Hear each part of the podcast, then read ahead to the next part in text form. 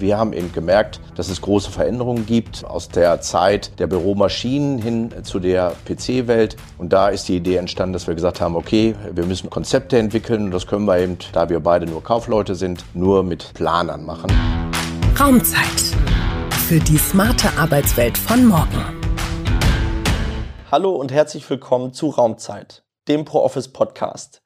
Wir wollen mit euch gemeinsam über verschiedene Einflussfaktoren der Büro- und Arbeitswelten sprechen. Nachhaltigkeit, Design, Designermöbel, all das sind Themen, die wir hier in diesem Podcast behandeln.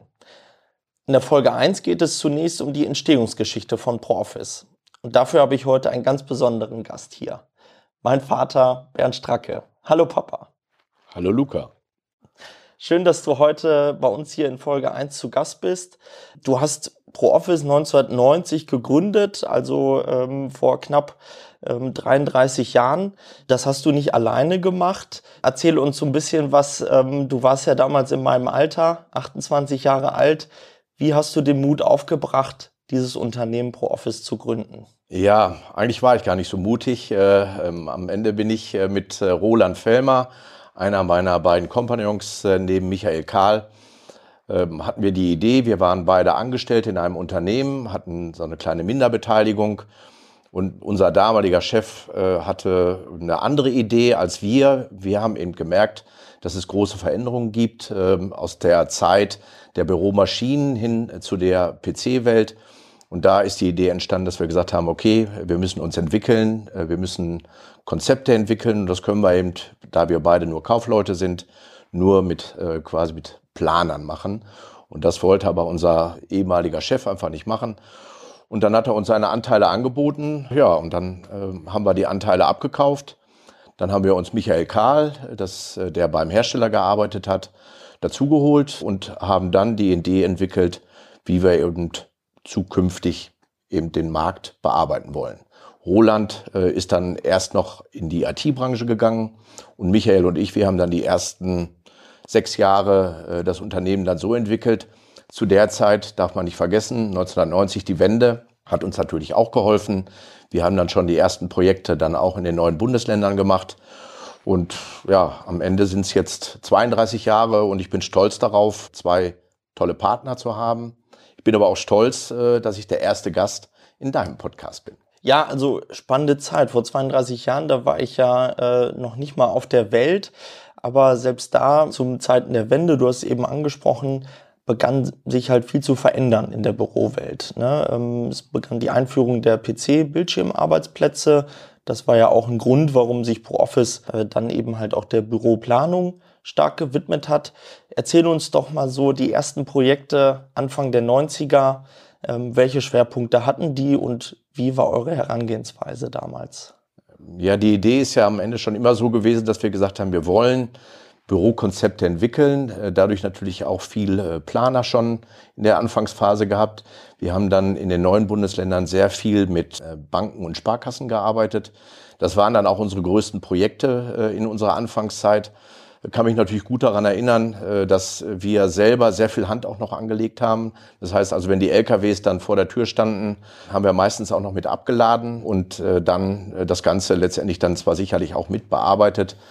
Aber das war schon eine spannende Zeit und die Veränderung wirklich von der Mechanik eben zu, zu der IT ist ein Riesenschritt gewesen und von daher war einfach der Planungsaufwand auch viel, viel größer in der Zeit, als das vielleicht in den 80ern oder 70ern Jahren. Ganz witzig ist ja auch, auch ich habe natürlich äh, schon in, in den ein oder anderen Studentenberufen äh, damit Zeit verbracht, Möbel zu vertragen, auch vor Ort zu montieren.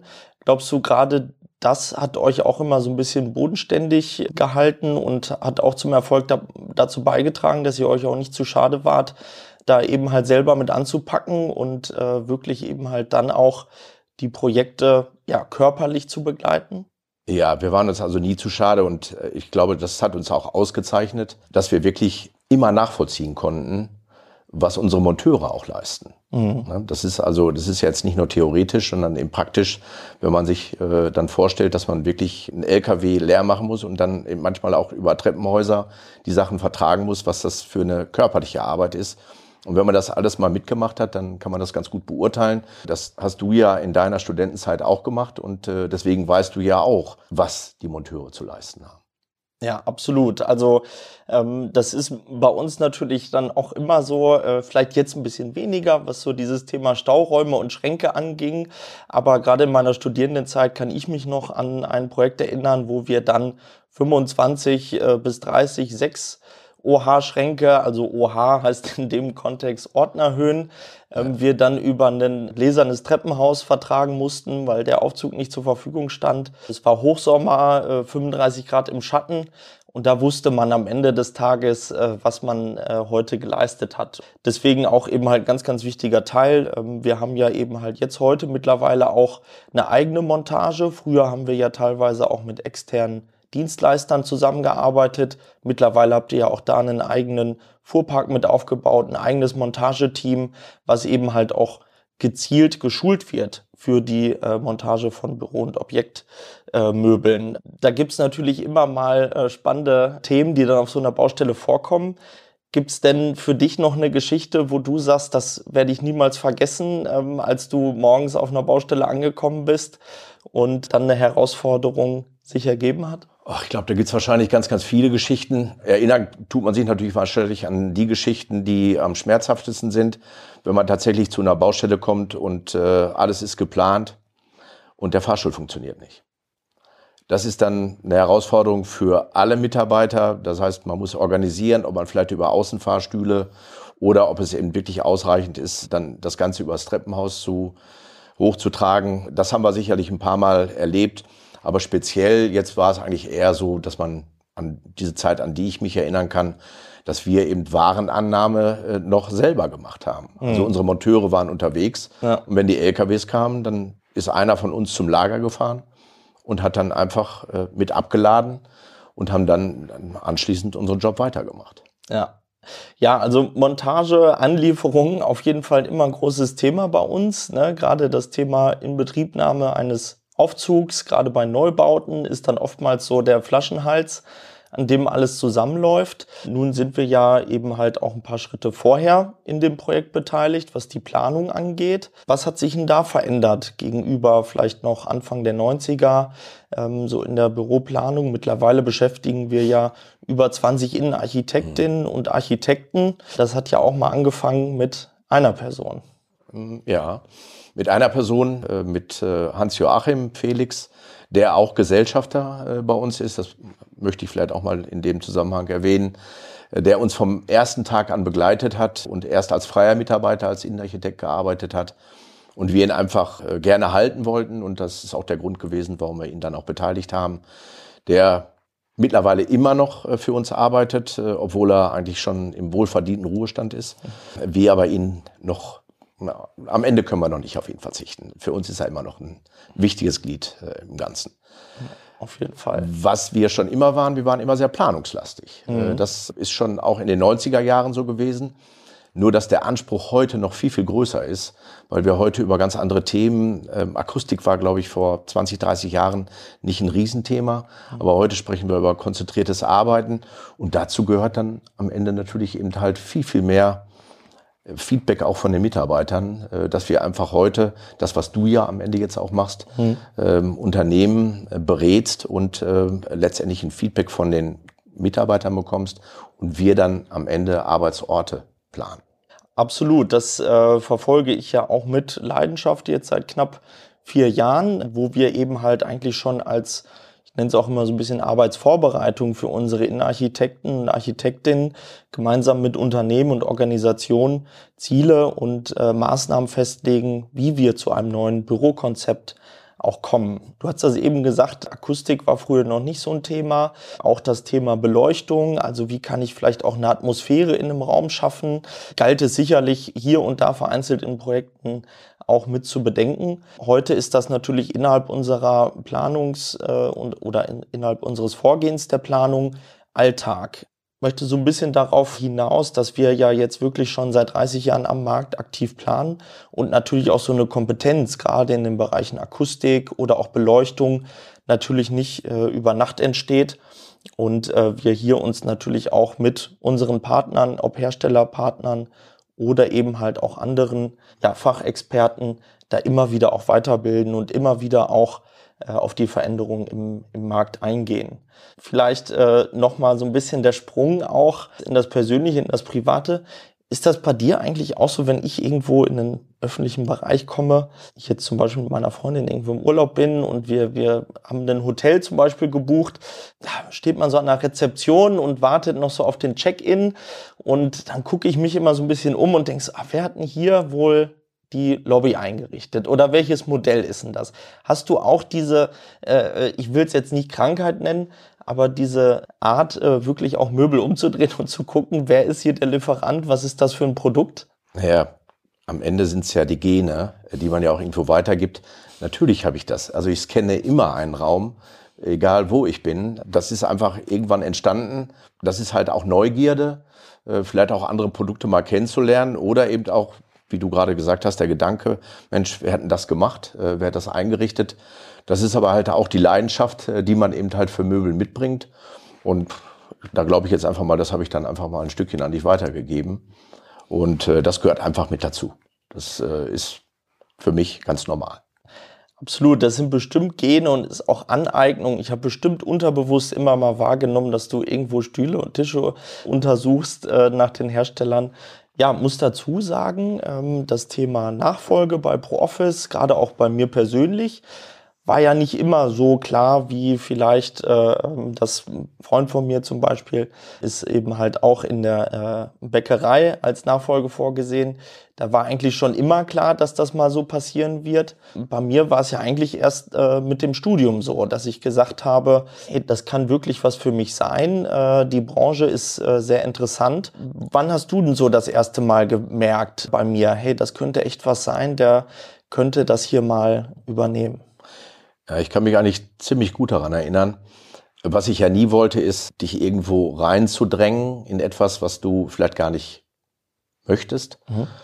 Weil wenn du es nicht mit Herz machst, dann wirst du auch nie erfolgreich sein. Deswegen habe ich immer gesagt, okay, entwickel dich erstmal und durch deine Ausbildung und dann im Studium und irgendwann hast du mir mal erzählt, da warst du, glaube ich, bei Steelcase als Werkstudent, mhm. dass du dich mit diesen Themen das New Work. Da musstest du, glaube ich, irgendwas übersetzen, äh, so aus dem Englischen ins Deutsche mhm. oder zumindest nochmal kontrollieren. Ja. Und da bist du eigentlich auf diese Themen aufmerksam geworden. Und das war für mich, wo ich das erste Mal gedacht habe, hm, jetzt äh, hat er doch irgendwie Bock da drauf.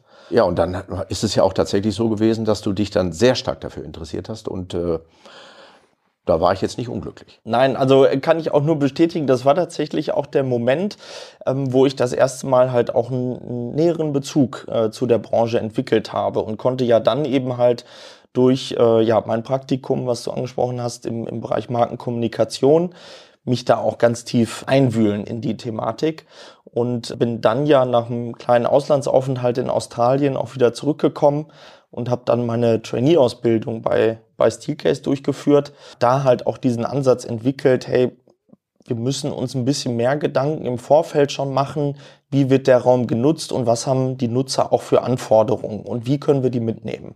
Und da bin ich eben halt, wie du sagst, auch mit Herz dabei und deswegen fühlt sich das jeden Tag richtig an, es fühlt sich gut an, eben halt für ProOffice auch tätig zu sein.